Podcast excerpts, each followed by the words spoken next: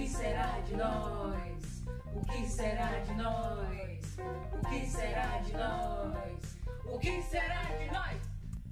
Este é o seu podcast sobre fortalecimento institucional. O que será de nós traz temas do cotidiano e bastidores das organizações da sociedade civil, também conhecidas como ONGs. Dores e delícias da vida institucional. Dá até para tocar Caetano Veloso aqui.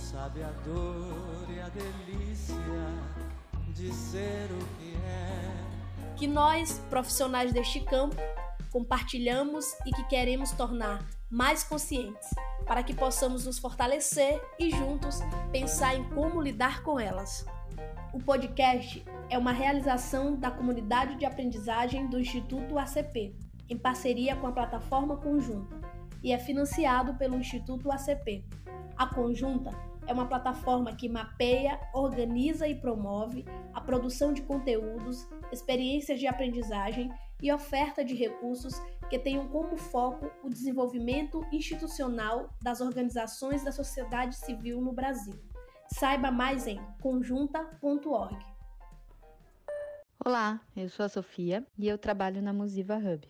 Muitas organizações do setor nasceram e nascem do envolvimento de uma pessoa ou de um grupo de pessoas em torno de uma causa. Então, essa mobilização é o que vem primeiro. Aí, conforme o trabalho vai crescendo, ele passa a pedir mais e mais estruturação.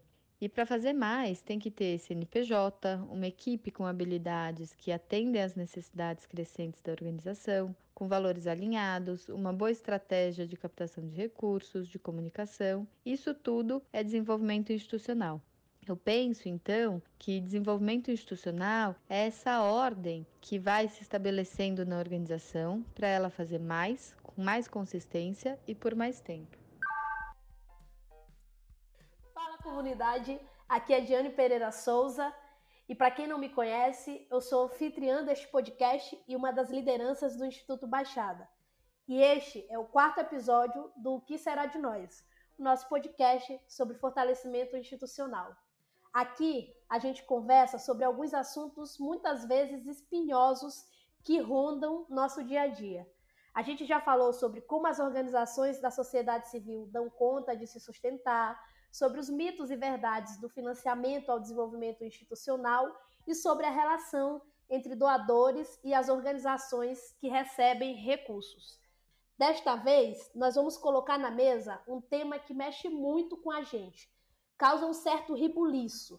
Afinal, existe competição no terceiro setor? Como se dá esse processo? Qual o lugar de cada um de nós na fila do pão da padaria do terceiro setor?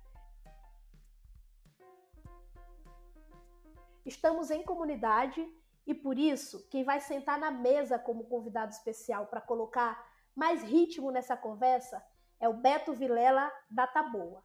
Mas antes, antes de chamar o Beto, quem vai me acompanhar nesse papo com ele é a Lia Janra, da Associação Vagalume. Lia, boa chegança, obrigada por ter aceitado o nosso convite. Antes de mais nada, se apresente para quem está nos ouvindo. Oi, Di! Eu que agradeço o convite de participar desse projeto tão legal e importante. Meu nome é Lia, eu sou diretora executiva da Associação Vagalume. Para quem não conhece, a Vagalume é uma organização social que atua na região da Amazônia Legal Brasileira e a nossa missão é empoderar crianças de comunidades rurais a partir da promoção da leitura. Esse papo de hoje com a Lia e com o Beto pode ser traduzido numa música que eu gosto muito.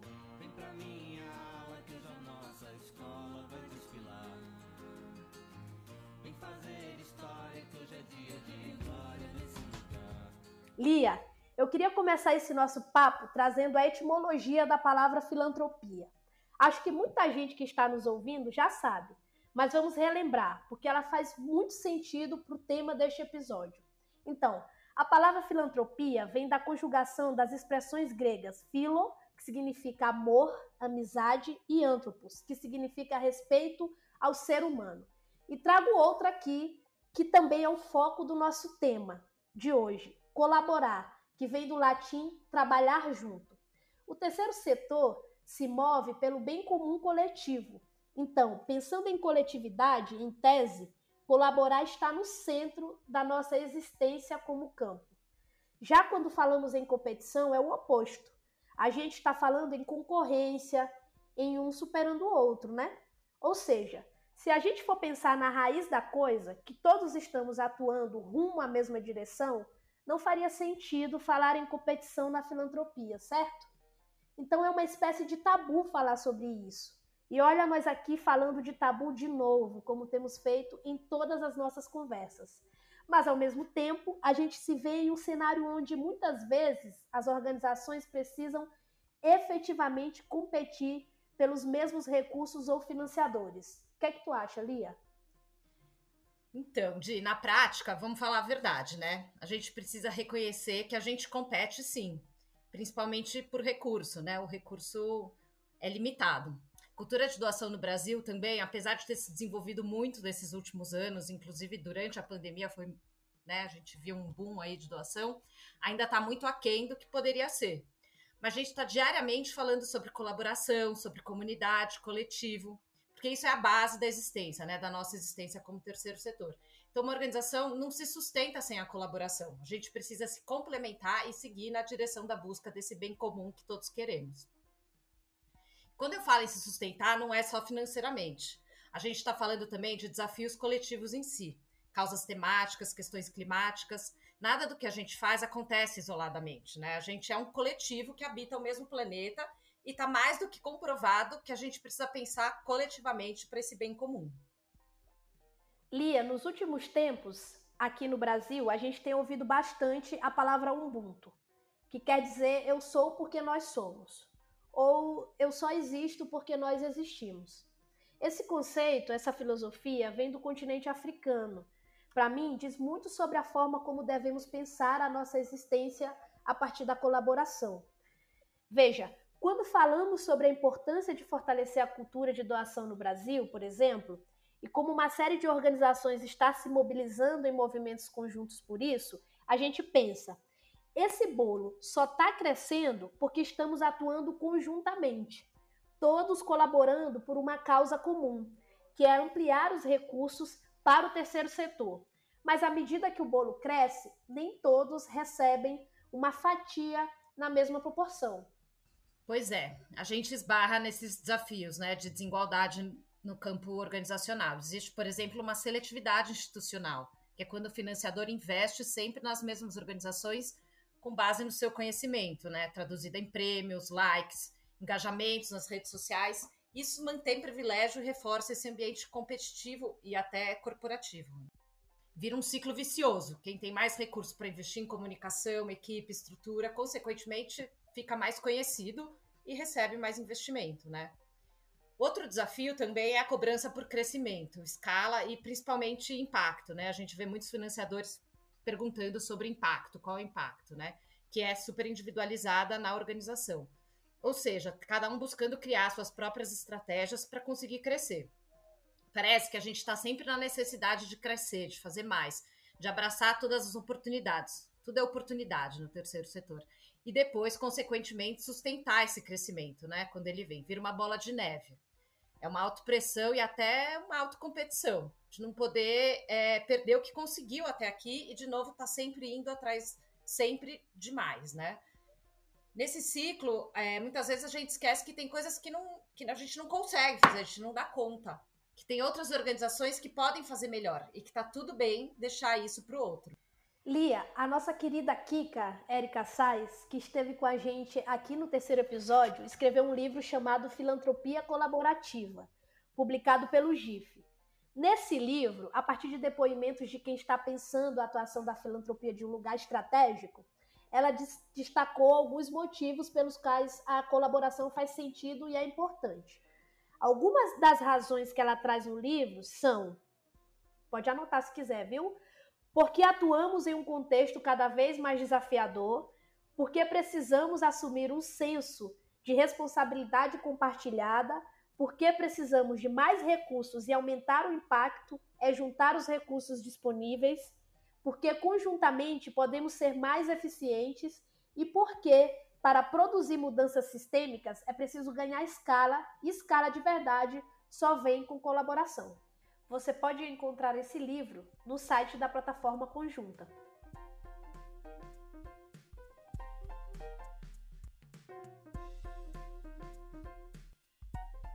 E já que o mundo anda apagado, sem palavras vagalumes, vamos encantá-lo através dos escritos, rabiscos de nós mesmos, devaneios.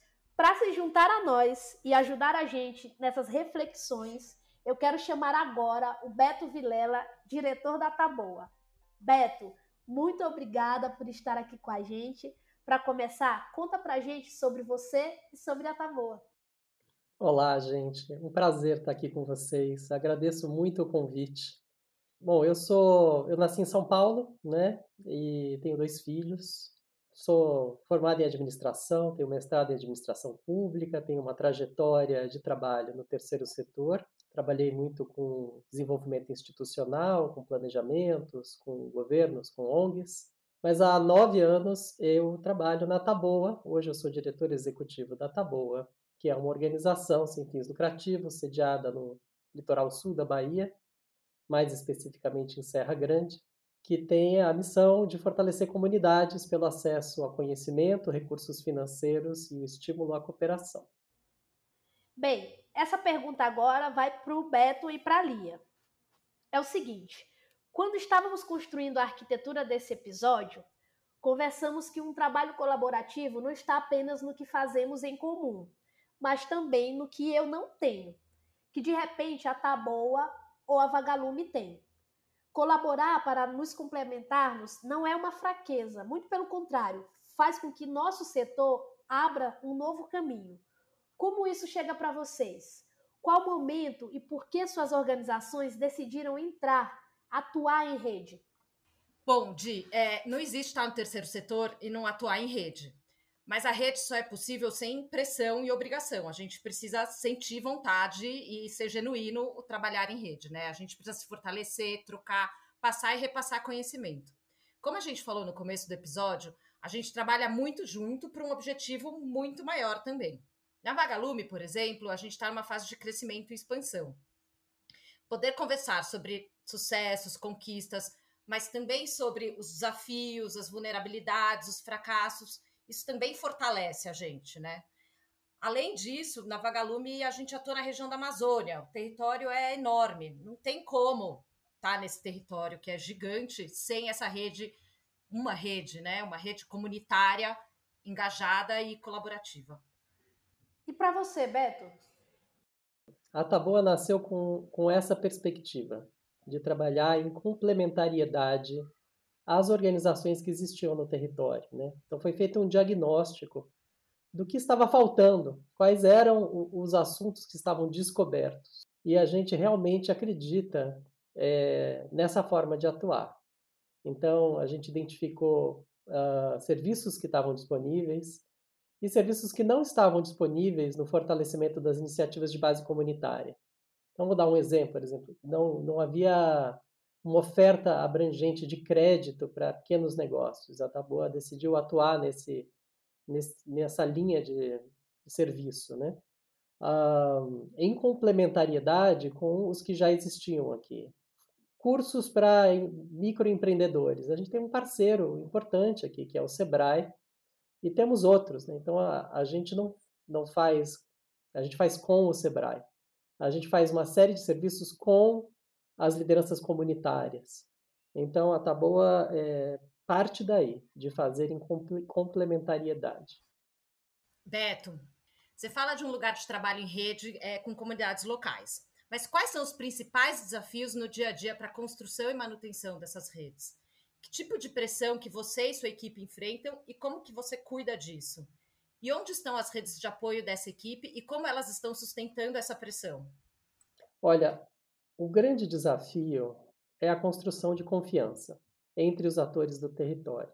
E esse é um desafio constante, né? E muito complexo. Eu diria que ele ficou mais complexo nos últimos tempos, porque a gente passou a ter uma sociedade muito polarizada. Então, a gente, nossos trabalhos de é, apoio a, e construção de articulações em redes foi invadido pela política polarizada das últimas eleições. Né? Então, só isso já é, dividiu uh, comunidades, famílias e organizações. Você falou da rede de apoio, né, que para a gente é muito importante. Então, a gente entende que a saúde mental da equipe e dos parceiros é fundamental de ser cuidada. Então, a questão da saúde mental no fortalecimento de lideranças, por exemplo, é, uma, é um assunto que a gente considera importante dentro da, da atuação da própria Taboa. É, os trabalhos de alinhamento entre parceiros, esse é um dos aprendizados que a gente teve. Os processos colaborativos demandam muito investimento em alinhamento, mais do que a gente imaginava.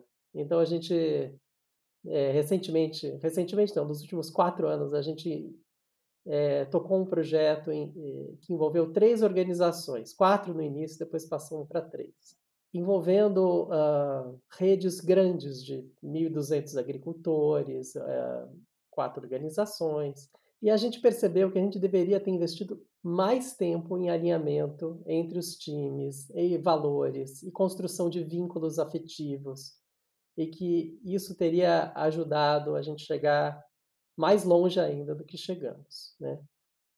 Só para complementar, né? Eu acho que na Vagalume a gente viveu muito isso na pandemia também, é, e dessa questão da rede virtualizada, né? Então, da, de estar tá todo mundo no virtual, mesmo na Vagalume, né? Com todas as dificuldades da Amazônia, da conexão, a gente se contactou muito por WhatsApp e, e foi muito difícil manter esse engajamento, né? Das comunidades. Olha, no começo aqui do episódio, a gente estava falando que as pessoas no terceiro setor têm muito pudor em falar sobre competição. Ninguém quer admitir que está competindo, mas a verdade é que muitas vezes estamos sim. A Tabo e o Baixada participam de muitas redes comuns e, apesar de estarmos nelas para supostamente colaborar, também estamos competindo. Eu, por exemplo, vejo nossas duas organizações, Beto, como com, com muitas energias parecidas, mas a gente nunca colaborou. Mas já participamos muitas e muitas vezes da mesma competição. Então aqui eu deixo uma afirmação que pode ser polêmica. Será que dentro desses espaços de redes a competição não é maior? O que é que tu acha sobre isso, Beto? Olha, eu não acho que a gente compete mais do que coopera nesses ambientes de rede, tá? Eu acho que a competição ela se torna um processo muito difícil e, e desagradável, inclusive, quando o, a gente está num ambiente de muita escassez. Né? Agora, se você for olhar, Diane, nós somos financiados pelos mesmos financiadores. Os financiadores estão em busca de bons projetos. Né? Vocês são apoiados pelo IAF, a gente é apoiado pelo IAF. Eu nem me lembro dos outros, mas a gente certamente tem apoiadores em comum e a gente já cooperou, sim, a gente já a gente está criando uma aliança juntos, né, de organizações de base territorial. É, eu, assim, não quero negar que existe competição em alguns contextos, né? Não acho que é no nosso, tá? E aí acho que o tom é assim, a competição é, é um pouco a regra do, do mundo em que a gente vive, né? Desse sistema, né? Onde impera a a meritocracia, né, é, é, esses princípios, né? Agora, eu não tenho percebido, eu não tenho sentido que a competição entre as organizações pares, como somos nós que participamos dessas redes, tem sido limi uma limitação para as nossas organizações acessar recursos. Eu não vejo isso acontecer. Eu acho que nossas organizações estão se desenvolvendo para acessar recursos que são abundantes, tá? Eles são escassos em alguns contextos. É verdade, né? Que não é. Mas o que eu estou querendo dizer é quanto mais estruturados e fortalecidos nós estivermos, mais recursos vamos conseguir acessar. E juntos é mais fácil de fazer isso. Então, nos desenvolver juntos para acessar recursos aos quais a gente não tem acesso ainda, então, acho que é por isso que a gente está junto em rede também. A gente desenvolve nossas capacidades para buscar recursos também. Então, eu realmente não sinto, uh, neste ambiente que estamos, né, uma forte rivalidade ou competição uh, de organizações. Inclusive porque a gente está em territórios diferentes, né, muitos distantes. Talvez, assim, num território mais restrito, né, com financiadores mais focados em territórios, é, essa percepção poderia acontecer. Mas eu não vejo isso, não. Eu vejo a gente. Eu vejo que esses espaços de redes que a gente frequenta, a cooperação é muito maior que a competição. Não sei, eu não estou querendo ser poliana, não, mas é realmente o que eu acho, do fundo do coração.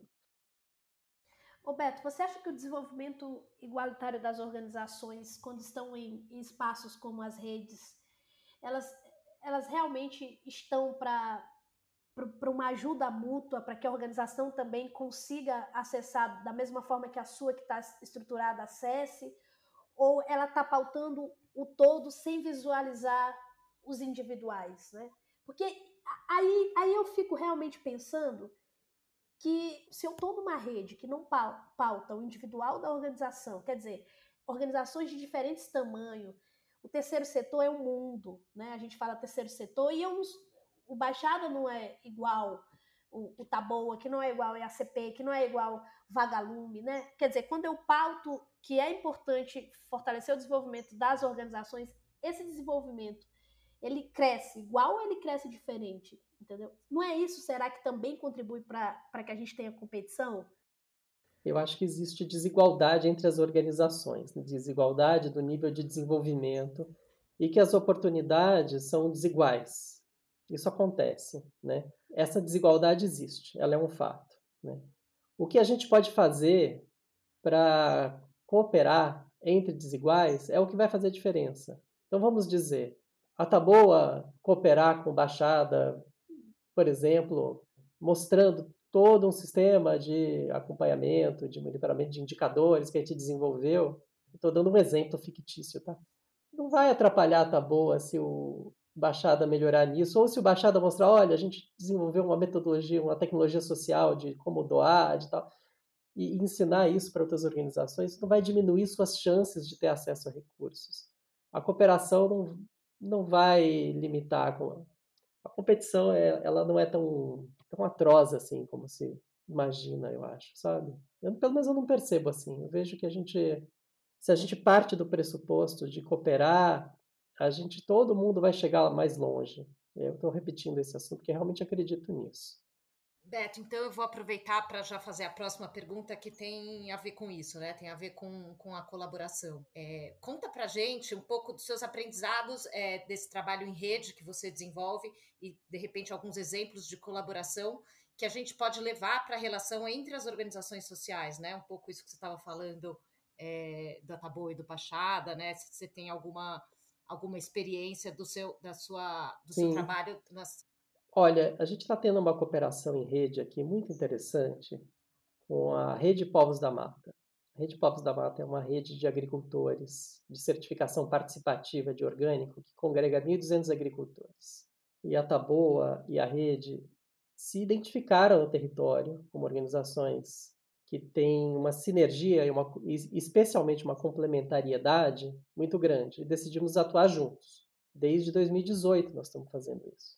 E dá muito trabalho fazer trabalho em cooperação, porque são duas organizações, são duas culturas organizacionais, são processos diferentes. Então, o que, que é, tem nos ajudado muito? A transparência. Então, a transparência no processo, nas planilhas abertas, na, no, na conversa franca, em colocar os assuntos tensos na mesa e falar sobre eles. Eu acho que essa tem sido a, a construção da confiança nessas bases. Isso demanda tempo, como eu falei lá no início da conversa, tempo de alinhamento, às vezes ir mais devagar para ir mais longe. Tô cheio dos chavões hoje, desculpa, tá? Mas realmente aí é muito importante ir mais devagar. Então, eu acho que a construção de confiança, ela demanda um esforço de alinhamento e transparência que vale a pena. Mas esse é um, um aprendizado para nós. Né? E ele é cheio de idas e vindas, não é um processo dado. Né? Estamos há quatro anos construindo diariamente essa relação, cinco anos agora. É, a Taboa é uma organização que cresceu muito desde a sua criação. Eu queria saber, Beto, qual é o limite desse crescimento? Vocês conseguem identificar isso? E como, na sua visão, é possível crescer colaborativamente? Muito boa pergunta. Difícil resposta, tá? Mas olha, a gente, eu acho que crescer tem que ser um processo cuidadoso e prudente, né? A Taboa tem crescido sim, bastante, né? No, desde que ela surgiu, mas ela cresceu uh, de uma maneira gradual. Ela não saiu do zero para o 80. A gente tem crescido mais ou menos uh, dobrado o nosso orçamento a cada dois, três anos.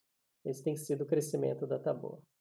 A gente surgiu com três pessoas, hoje somos 30 colaboradores, mais ou menos. Sim, crescer colaborativamente significa exatamente o que vocês estão falando, que eu concordo, que é a gente crescer com parcerias, não querer fazer o que os parceiros já fazem, né?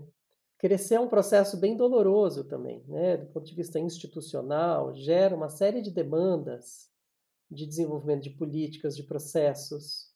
Então, a, gente tem olhado para isso, desenvolvido modelos de negócios que nos permitam não crescer em termos de número de colaboradores, e isso é via parceria.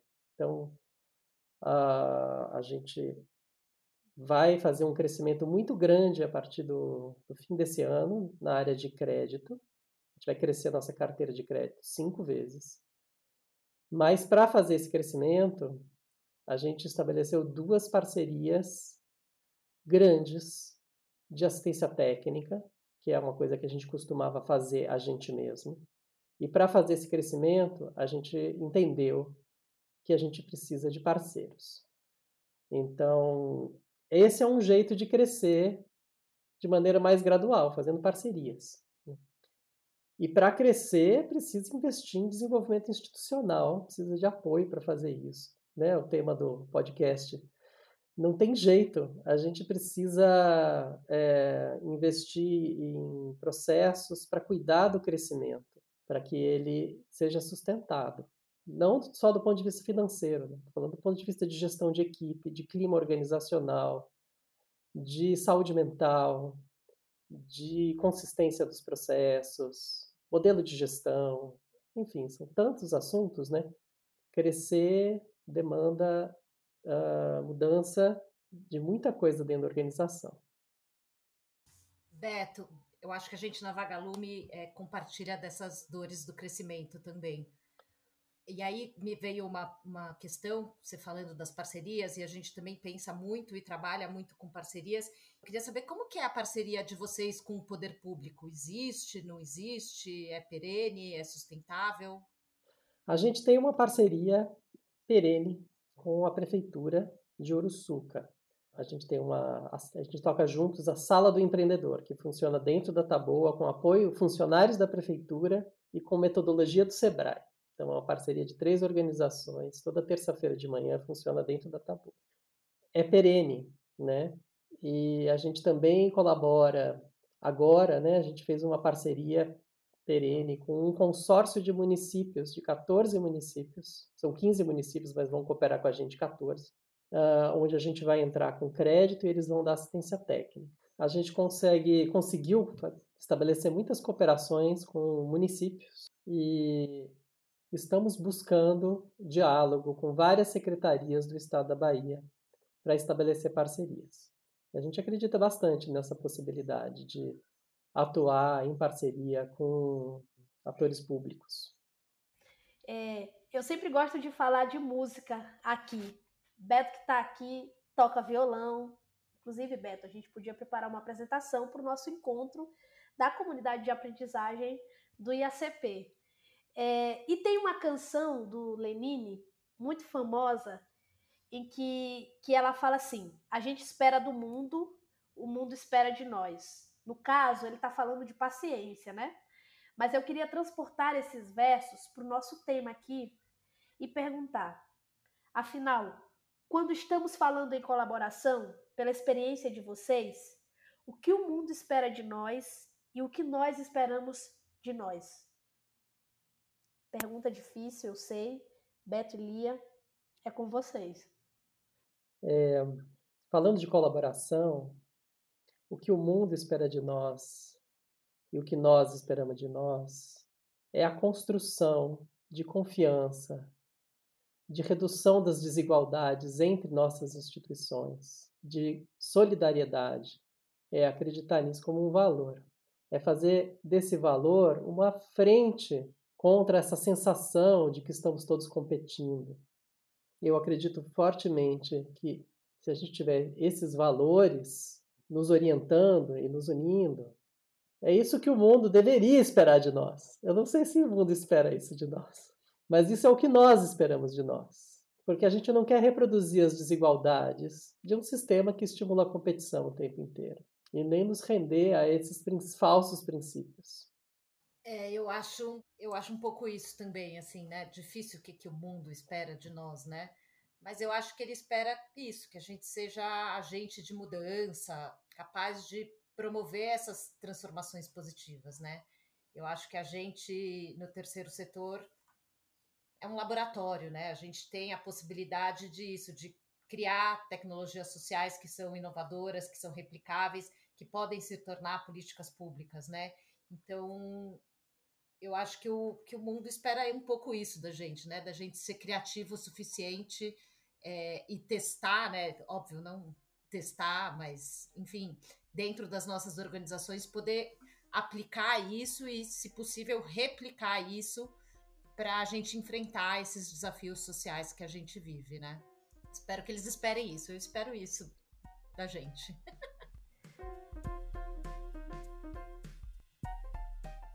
Eu gosto sempre de dizer que nós estamos em comunidade, porque esse podcast ele nasce em comunidade e tem uma força nisso, né?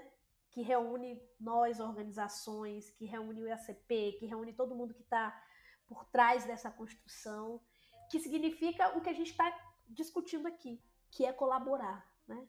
Então eu convido vocês para enviarem uma mensagem, né, Lia e Beto, e já aproveito para agradecer profundamente por aceitar o, nosso convite e por entrar na nossa cozinha, deixar que a gente também entre na cozinha de vocês e no final todo mundo ficar e estar em casa. Eu que agradeço, agradeço de Beto o convite aí da todo mundo, plataforma conjunta, e acho que a gente vem, né, já há alguns anos vivendo essa essa essa comunidade, né, é, por meio do Instituto ACP. Então, a Ana, a Kika, sempre é, moderando essas conversas e eu acho que sempre com muita transparência e sinceridade, né? Então, eu acho que, não sei, sei lá, não é um recado final, mas acho que é um pouco isso, assim, é a gente ter essa transparência, essa sinceridade, essa genuidade, genuinidade, como falar isso, gente? De, de poder estar junto e, e poder trocar e poder conversar de, de coração aberto mesmo, né? Então, então acho que essa colaboração também é refletida nessa nossa comunidade. Eu também agradeço muito o convite, admiro o trabalho que está sendo criado pela plataforma conjunta e me sinto honrado de estar aqui. E eu acho que a gente tem um, um, um desafio de atuar da maneira que a gente realmente acredita dentro das nossas organizações, de não reproduzir uma lógica que tende a ser trazida tanto pelos contratos que a gente estabelece ou pela expectativa de parceiros ou financiadores. Eu acho que a gente tem esse desafio de construir valores entre os quais a cooperação é um deles. É um, é um desafio cooperar num, num sistema como é o, o nosso. Né? Então, eu trago essa mensagem para a gente construir o que a gente realmente acredita. Chegamos na, na, nossa parte final, inevitavelmente, mas eu queria trazer, né, nesses meus últimos comentários do nosso quarto episódio, que na Baixada Maranhense a travessia da canoa é muito importante. A gente é uma região que é cercada por lagos. A gente chama de território, campos e lagos. E canoa é um dos instrumentos mais importantes que a gente tem. Aqui, as pessoas dizem que o mais difícil da canoa é o remo. E não é o remo que coloca a canoa em movimento, senão que é o remo que faz a canoa parar.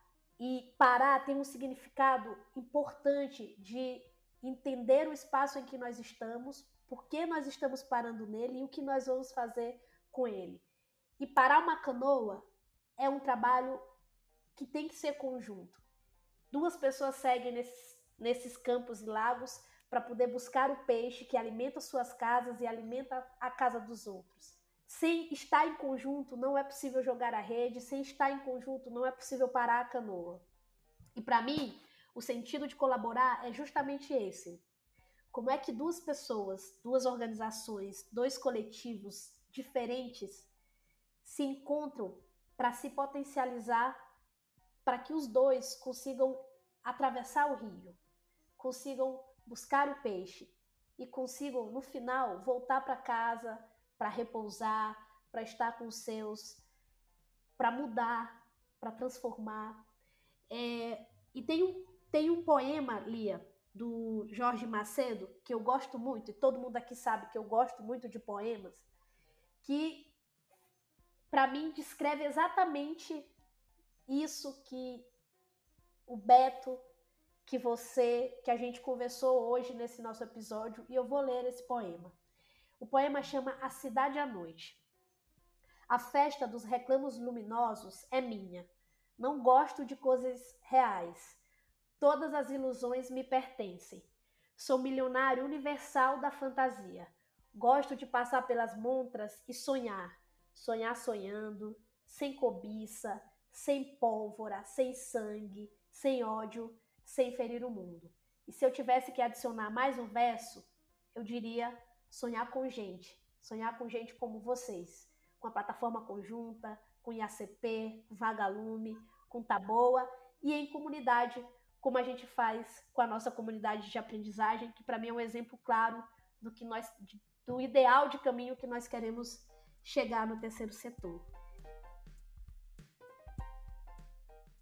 Oi, meu nome é Alexandre, eu sou do IPAM e desenvolvimento institucional para mim é você traçar uma meta para sua instituição e fazer um plano para chegar nessa meta sem esquecer de quem você é. Então, não existe desenvolvimento institucional sem olhar para as pessoas, sem olhar para a sua missão, para a sua visão. Não tem como você atingir uma meta sem você ser quem você é como instituição. O desenvolvimento institucional passa pelas pessoas, passa pelo que você acredita, passa pela missão que a organização tem. Então é isso. O desenvolvimento institucional para mim é você atingir sua meta sem perder quem você é. Um abraço.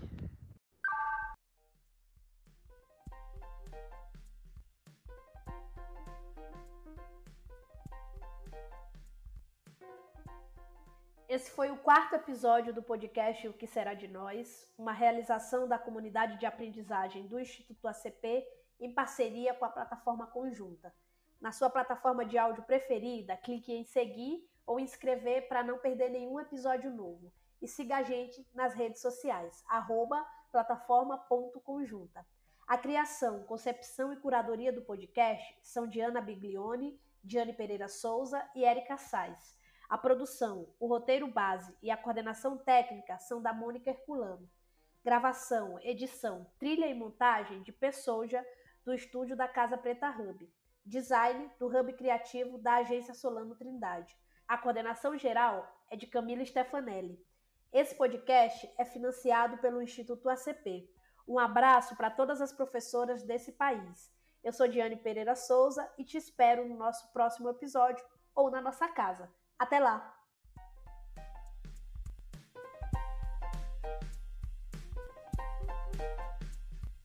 O que será de nós? O que será de nós? O que será de nós? O que será de nós? Este é o seu podcast sobre fortalecimento institucional.